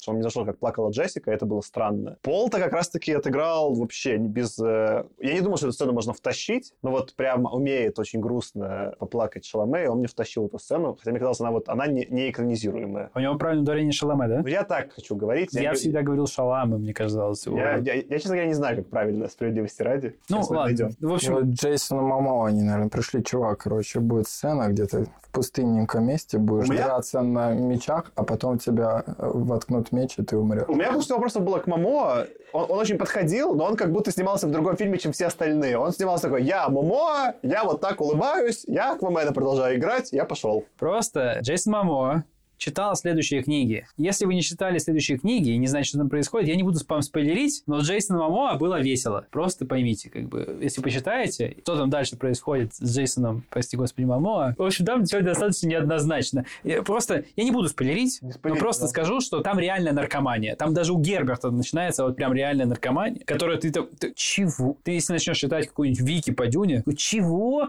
И чи- серьезно? Как бы, и это у Герберта. А у его сына там с э, там товарищем, которого они писали, там еще хуже. Вот я читал про книги, там прям было, что, типа, первые три просто в депрессии, ну, ты начинаешь с Дюну, все весело, потом ты скатываешься две в депрессии, а потом это становится, типа, really weird, очень странно. И это прям, это консенсус у всех, что прям будет странно. Ну, в общем, мне кажется, что Джейсон Мамоа просто прочитал эти книги, пока сидел с детьми. Чтобы вы знали, он довольно такой прикольный чувак. Если по- почитайте про него как просто про актера, он довольно забавный мужик. Он какое-то время просто сидел с детьми, пока жена работала, после того, как детей родила. И он такой, ну ладно, я с детьми посижу пару лет, как бы, и не работал, как бы сидел с детьми. Ну, не знаю. Видимо, прочитал всю Дюну, и поэтому сейчас очень сильно радуется, несмотря на то, что вроде как бы умер. В целом, по персонажей, я на самом деле больше всего сомневался вот как раз-таки в поле Атрейдиса. Я вот этого Тимати Шалама или Шаламе, я уж не знаю, как правильно, теперь сомневаюсь, не видел просто нигде. И мне почему-то в первый раз, когда я увидел трейлер, показалось, что как-то он не очень попадает. Слишком какой-то он андрогинный и там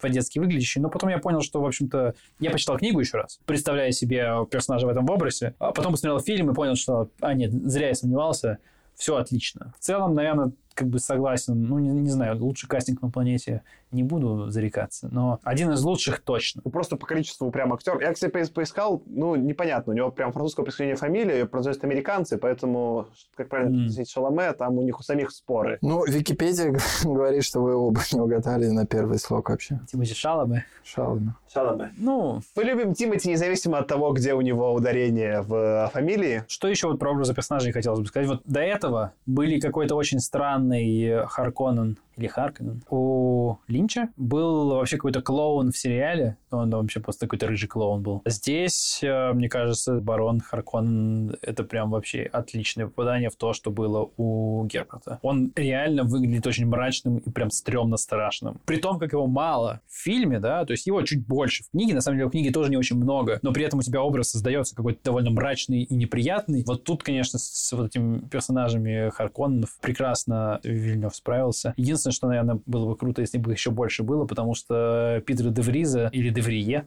в некоторых переводах тоже, тоже такие заморочки переводов вспомним. Маловато было. Он тоже интересный Это персонаж. актер, который Polka-Dot Man -а играл, да? Да, да, да, да, да, да. Я, я, я тоже обратил внимание после отряда самоубийц на него. Что еще? Ну, герцог Лето или Лита. Слушай. Оскар Айзек вообще идеально, да. Господи, я смотрел, я, я хочу такую бороду, как у Айзека. Меня никогда не вырастет, но как, как это просто идеально постриженная борода. Ну, стоит только завидовать, да. Единственное, что мы уже вот шутили как-то тут на бэкстейдже, что идеологически правильнее, конечно, было бы, если бы герцога сыграл Шон Бин. Да, эта шутка никогда не устареет. Но как будто знаешь, если что-то для людей, вот если кто-то вдруг вот не знает, что в книге, да, ну я вот я не рассказывал тем людям, которые не читали, что понятно, что герцог умрет, если ты читал книгу, это было как бы самое очевидное. Но вот они только, может, поэтому, чтобы ты прям, ну, и так уже все знают, давай мы хоть не будем прям, ну, явно говорить, знаешь, вот Шотбин пришел, все такие, ну, понятно, чем это все закончится. У нас вот, знаешь, типа, потенциально один поворот сюжета есть во всем фильме, да, давайте, ну, как-то хотя бы сдержимся. Вот, э, еще, ну, не совсем, ну, в общем, персонажей отлично, мне кажется, все попадает. Единственное, что Суфира мало, и связанные с этим, в общем-то, сюжетные линии, раз мы спойлерим, там важная сюжетная линия в том, что все понимают, что есть какой-то предатель, и есть ментат герцога Лета, э, Суфир который пытается тут разобраться, кто же предатель. И герцог Лето сам сомневается, и им подбрасывают при этом Харкона на какие-то там ложные послания, и они начинают подозревать как бы Джесси, леди Джессику, хотя на самом деле Лето не подозревает леди Джессику, но при этом, чтобы Харкона думали, что он подозревает, он начинает играть вместе со всеми вокруг, как будто бы он Планы подозревает. Внутри планов, внутри планов. Именно так. И вот эту сюжетную линию вообще похоронили. А она, мне кажется, тоже довольно важной, потому что она создает атмосферу вот этого такого, что все друг другу подозревают в доме от Рейдесов, как только они прилетели на Аракис. Оно создает напряжение. А здесь напряжение не успели создать просто потому, что они только прилетели и их сразу всех, ну... Ну, если прям все друганы, конечно, Покоцали. они прям все обнимаются. В общем, нету такого-то внутреннего конфликта. э, И, опять-таки, я тоже понимаю, почему Вильнев это порезал, ну, потому что когда надо было что-то резать, наверное, это резать было наименее безболезненно. Я просто когда говорил, вот помнишь, что типа Аркаша показал, что все сцены присутствуют, я все, что показывали, я прям смог вспомнить. И мне была одна сцена, где вот они идут через пустыню, где я прям помню, я в книге скучал, и такой, это как, как они когда кольцо несут, и синее колец, такой, сколько уже можно, несите. И вот тут тоже такой, ну это же можно было прям выкинуть. Можно было сделать монтаж 10 секунд, где они пошли через пустыню, а там прям очень подробно, вот про палатку, типа, просто что-то они там поболтали и все, а их переход и походочку, и они прям идут, идут. Ну, там они еще дольше идут, конечно, в книге. И это прям, ну, не знаю, мне кажется, ну, меня, может, тебя зашемят, что так нельзя говорить, но мне прям было нудятно. И в фильме они такие, мы вставим. Так в этом же и цель. Ну, ты же понимаешь, что опять-таки он тебе переносит, что им же тоже супер нудятно. Они там идут третий день, им нудятно, и тебе нудятно. Значит, он сумел донести. Я считаю, дольше должны были идти. Должны были идти там минут 10 серий. Там, вот, мы делаем 10-часовой сериал, они минут 10 идут по пустыне. Да, может быть, не столько, это, это не столько критика с моей стороны, сколько это в том числе создает ощущение полностью дотошного... То есть, ну, типа, если нудные места вы добавили из книги, да, ну, то вы довольно дословно по тексту двигаетесь. Ну да, слушай, я просто представил, как если бы Тарантино снимал Дюну, то они бы в пустыне еще обсуждали какую-нибудь штуку. Да-да-да, у них был- Типа, какое блюдо ты больше всего любила на Калугине? И там дальше обсуждаешь. Как называется четвертьфунтовый бургер на Калугине? Там что-нибудь такое, да. Пустыня была бы еще более широкоформатная, еще бы такие края сбоку появились дополнительные, чтобы это прям как в старых фильмах. Худо не было.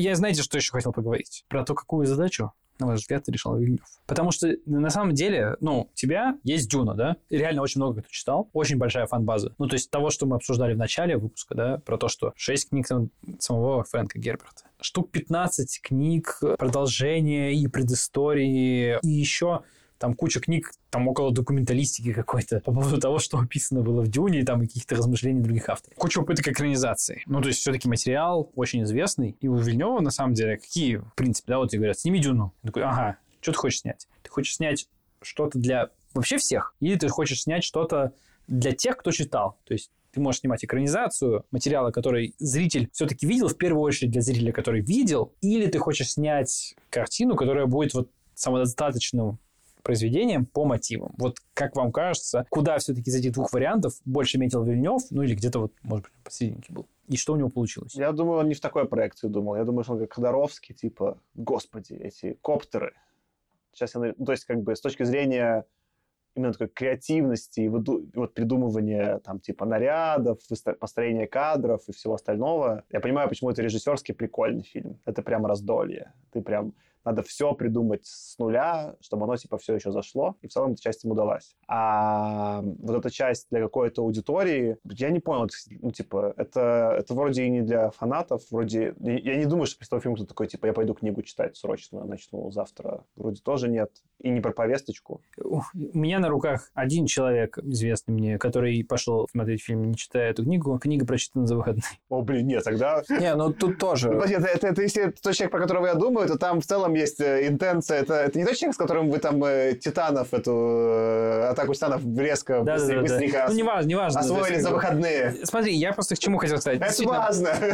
Возможно, то есть мой пример как бы не, не, не самый репрезентативный, но как мне кажется, то есть, да, я, я сам отвечу на свой вопрос. Мне кажется, несмотря на какие-то там агрессии, которые были у Вильнева, несмотря на то, что он что-то не досмотрел, что-то не успел, что-то не очень получилось, он при этом умудрился сделать фильм вполне хорошим для тех, кто книгу читал, читал ее подробно, перечитал перед выходом фильма и пошел посмотреть, и при этом э, снял фильм интересный и плюс-минус понятный тем, кто книгу не читал вообще, и заинтересовать, собственно, в оригинальном материале людей, которые это не читали. Даже если они будут дальше читать, да, то они не будут плеваться, что это какая-то непонятная фигня, которую там наснимал какой-то там придурочный Вильнев, короче, опять все одно и то же, непонятно ничего, как бы, ай, и жалко, что пошли. При этом, ну, вот я восхищаюсь в этом смысле Вильневым, что он умудрился все-таки все-таки угодить тут очень многим. Ну, не расстроил. Если слушаешь, что он никого не расстроил, у меня, конечно, видишь, такая претензия, что он никого так уж сильно не обрадовал. Но это тоже такая претензия, значит, своеобразная. На фоне того, что там снимает Дисней, надо все-таки делать поправку на сложность э, поставленной задачи. У меня, скорее, общий прогон, я вот про что думал, ну, наверное, какая финальная будет мысль моя просто, что как будто Голливуд сначала, ну, есть какие-то появились жанры, и Голливуд их не умел снимать. И он очень долго не мог поступить, например, к фантастике. И фантастика прям ну, очень долго не получалась. Ну, были какие-то там иногда прорывались, там, условно, знаешь, там такой кубрик, такой что оп-оп-оп, появилось и получилось. Но целом фантастика был не рабочий жанр, да. И вот как-то за последние, там, не знаю, 20 лет, когда много стало CGI, ну, взлетела фантастика, может, за 30, да, наверное, когда там 90-е. В 90-е уже там, когда поперла там Матрица и все остальное, Терминаторы, все вот эти. Фантастика прям стала базовым жанром Голливуда. И долго не перла фэнтези.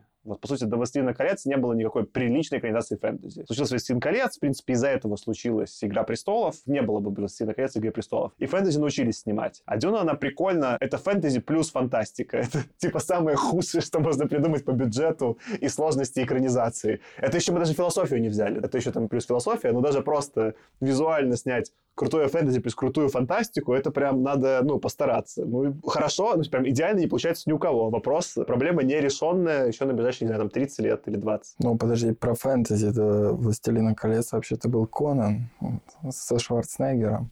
Это правда. Но это было другое фэнтези. Это... Это было фэнтези мягкой обложки. Я бы да, так да, да, назвал. да, да. Это были вот мягкие обложки фэнтези, боевое фэнтези, где бдыщ-бдыщ, как бы. Вот это было фэнтези в стиле East of West. Да. Ну, наверное, да. Я не пытаюсь обесценить как бы именно Конана, понятно, что, ну вот как бы были некие, да, как бы задачи, которые все брались, брались, ни у кого не получалось, да. Мне кажется, Дюна все так же осталась неприступной. Да и в литературе это не так много примеров, где кто-то так круто совместил фэнтези с фантастикой, что ты их отличить не можешь. Я в целом, когда вот читал там про, про что людям подгорает в следующих книгах, там много споров про то, это все-таки фэнтези, как бы серия или фантастика. И те, кто больше любит фантастику, им нравятся как раз-таки вот эти романы с 4 по 6, потому что там больше именно фантастика. А те, кому больше нравится фэнтези, они говорят, не-не-не, первые три самые крутые. Но это, это же вкусовщина, понятно, в смысле. Никакой жанр не лучше, просто очень много материала напридумал Герберт. Вообще не скучал парень, не постеснялся такой. Я вам все расскажу. Ну, про то, что Вильневу было интересно придумывать. У меня всегда был вопрос про орнитоптеры. Типа, какой в них смысл? И мне кажется, что вот он нашел как-то, знаешь, вот дизайн какой-то, где ты даже веришь, что в них есть какой-то определенный смысл, где они там, знаешь, так ныряют вниз, классно. В какой-то момент раскрывают и так далее. Такой plausible дизайн. Ну, это прикольная идея, что как будто, как будто прикол у Вильнева был орнитоптер хорошо задизайнить, он такой... Там даже какие-то, они прям физически сделали это, получается, как бы объект с этими, с приборами, то есть приборы же не, не cgi мне кажется. Они прям собрали какие-то приборы, которые как-то вращались. Ну, Ну да, да, то есть они как-то умудрились сделать прикольные объекты, как X-Wing, как бы, да, вот X-Wing, как бы, какой смысл в этих раздвигающихся крыльях в странном космосе? Это круто! Вот именно! Орнитоптеры тоже выглядят круто. Поэтому в этом смысле Вильнев, конечно, работал классно. Орнитоптеры, космические корабли, вот эти огромные крейсеры, которые возят войска, которые поднимаются со щитами, которые бомбят бомбами. Блин, это офигенно круто выглядит. Тут, конечно, огромный респект Вильневу. Визуал, именно проработанность вот образов, проработанность каких-то технологий выдуманных, офигительная просто. Тут вообще никаких вопросов к Вильневу нет. Мне кажется, многое, что там было, было, наверное, не так, как я представлял, читая книгу, но при этом я не могу сказать, что это было сделано как-то там плохо или ну, неправильно. Мне ни одного дизайна не подгорело, что обычно редкость. Обычно в каждом фильме такой, ну вот это, что это вы сделали? Тут прям все дизайны очень крутые. Едоискателей этого не хватило. А мне так понравилось, что он как комар выглядел. В смысле, как ты его всегда думал, что он будет какой-то большой, мне так он представлялся. Не, подожди, это был этот охотник. это был, Охотник, да-да-да. Да-да, то есть а, просто во вселенной Дюны там все очень заморачиваются по поводу ядов. Книги все постоянно по поводу ядов заморачиваются. В настолочке, в настолочке едоискатель это одна из карт, как экшен ты можешь сыграть. А ментаты, я не успел сказать, ты, по сути, там ставишь как это там, как этот worker placement, да, ты проставляешь, у тебя есть два действия на ход, но ты можешь купить ментаты, то есть есть три действия на ход. Вот. Ну, и, и, конечно, во вселенной Дюды почему-то, ну, это такой тоже местная особенность, что все это заморочены, и у всех высоких домов есть ядоискатели. Перед тем, как ты садишься кушать, ты ядоискателем все проверяешь. На приеме у Атрейдесов вся знать проверяет бокалы с вином карманными ядоискателями. Блин, конечно, я жалко, что этого не было в фильме. Блин, Понятно, почему Прием. Вообще весь выразили, хотя, мне кажется, тоже очень важный эпизод. Ну, опять-таки, важный, но Ну, как снять? Еще плюс 20 персонажей, да куда ты, успокойся. Да, да, да, да, да. То есть там действительно местные, там вот отношения все этих феодальных домов, они чуть больше там показываются нам, да, но без них можно, в принципе, выехать. Там гильдия как раз-таки немножко показывается, а гильдии у Вильнева вообще почти нет. То есть он говорит, что, по-моему, я даже не помню, было ли явно сказано, что нужна пряность для перелетов, Прямо это в Ну, интро ну, а- в документалочке, которую смотрел Пол, это упоминалось. Да, я не помню, говорится ли это ровно в том формате, что гильдиеры, собственно, как бы... Про ну, гильдию не упоминают. Вот, Слово гильдия не фигурирует. э, слово гильдия не фигурирует, а там это важный момент. Он в первой книге, в Дюне, особенно не подчеркивается, и это становится сильно более важным дальше, в следующих книгах. Но все равно даже в Дюне как бы явно говорится, что это нужно, потому что гильдиеры, которые водят эти огромные, безумно огромные сверхсветовые корабли, они эту пряность жрут килограммами просто. Ну, собственно, в фильме же Линча был бы этот безумный плавающий из гильдии навигатор в такой в банке с какой-то жидкостью, с какой-то с ужасным ртом, такой типа монстр. Ну, они и у Герберта, на самом деле, тоже... Там явно говорится, что они жрут столько спайса, что они перестают быть людьми, они становятся чуть ли не отдельной расой. Гильдиеры, которые представляют гильдию, в общем-то, на человеческих приемах, это такие, там, выродки какие-то, там, типа, слишком на людей похожие. А Пиар- гильдиеры, которые... пиар- Пиарщики. Да-да-да, а гильдиеры, которые водят э, огромные корабли, они вообще, на самом деле, людьми перестают быть, в общем смысле. И про это, конечно, у Вильнева нет, но, опять-таки, тоже, ну, наверное, можно было это опустить. Но упомянуть, может быть, и стоило. Ну, про огромные корабли там же есть этот потрясающий кадр, когда они сначала вылетают из звездных ворот, и они такие маленькие корабли на фоне огромных ворот, Да, а потом те же корабли показывают на Земле, и они просто как город каждый. Это прям задает такой весь этот масштаб космический. Ну, это да, это вот к вопросу о технологиях, которые Вильнев показал. Да, это было очень классно. Что тогда в качестве финальных мыслей уже... Что, Я могу сказать только то, ну, я слышал такой отзыв, что очень красиво, но ничего не происходит. В некотором смысле это правда. Действительно, у нас этот фильм только сетапит будущее события. И делать какой-то вывод о том, как Вильнев экранизировал Дюну, я бы поэтому вот тому, что мы увидели, не стал пока. Я бы вывод окончательный делал, когда выйдет следующая часть, как когда мы уже сможем или ругаться, или радоваться. Я бы тебя поддержал, я бы даже сказал, что там есть спайс, но нет перчинки. Для фильмов, в которых ничего не происходит, это был самый нескучный, который я посмотрел в кинотеатре. То есть, как бы я не, я не почувствовал, что в этом смысле меня обманули. Я прям смотрел и наслаждался, что тоже, как бы, некий, да, поклон Вильневу. Я, наверное, еще раз повторю мысль, что стоит поиграть в настолку до фильма. Это на удивление на удивление круто погружает в происходящее. И в целом я все еще люблю Вильнева больше, чем Нолана. А я не буду сравнивать их. Это неправильно. Пускай два будет таких великих, да, хотя бы. Да, это как, кого ты больше любишь, папу или маму? Ну, начинается тоже. Класс. Тогда что, это был «Худо не было» подкаст. Спасибо, что нас послушали. У нас, помните, конкурс. Присылайте нам истории в телегу там или куда-нибудь, куда вам нравится. С вами был сегодня я, Саша. Кирилл, Я Аркаша. пока. Да, пока. Хорошо, что мы уложились э, в- во время меньше, чем продолжительность фильма «Дюна». Всем пока. Пока. そうだ。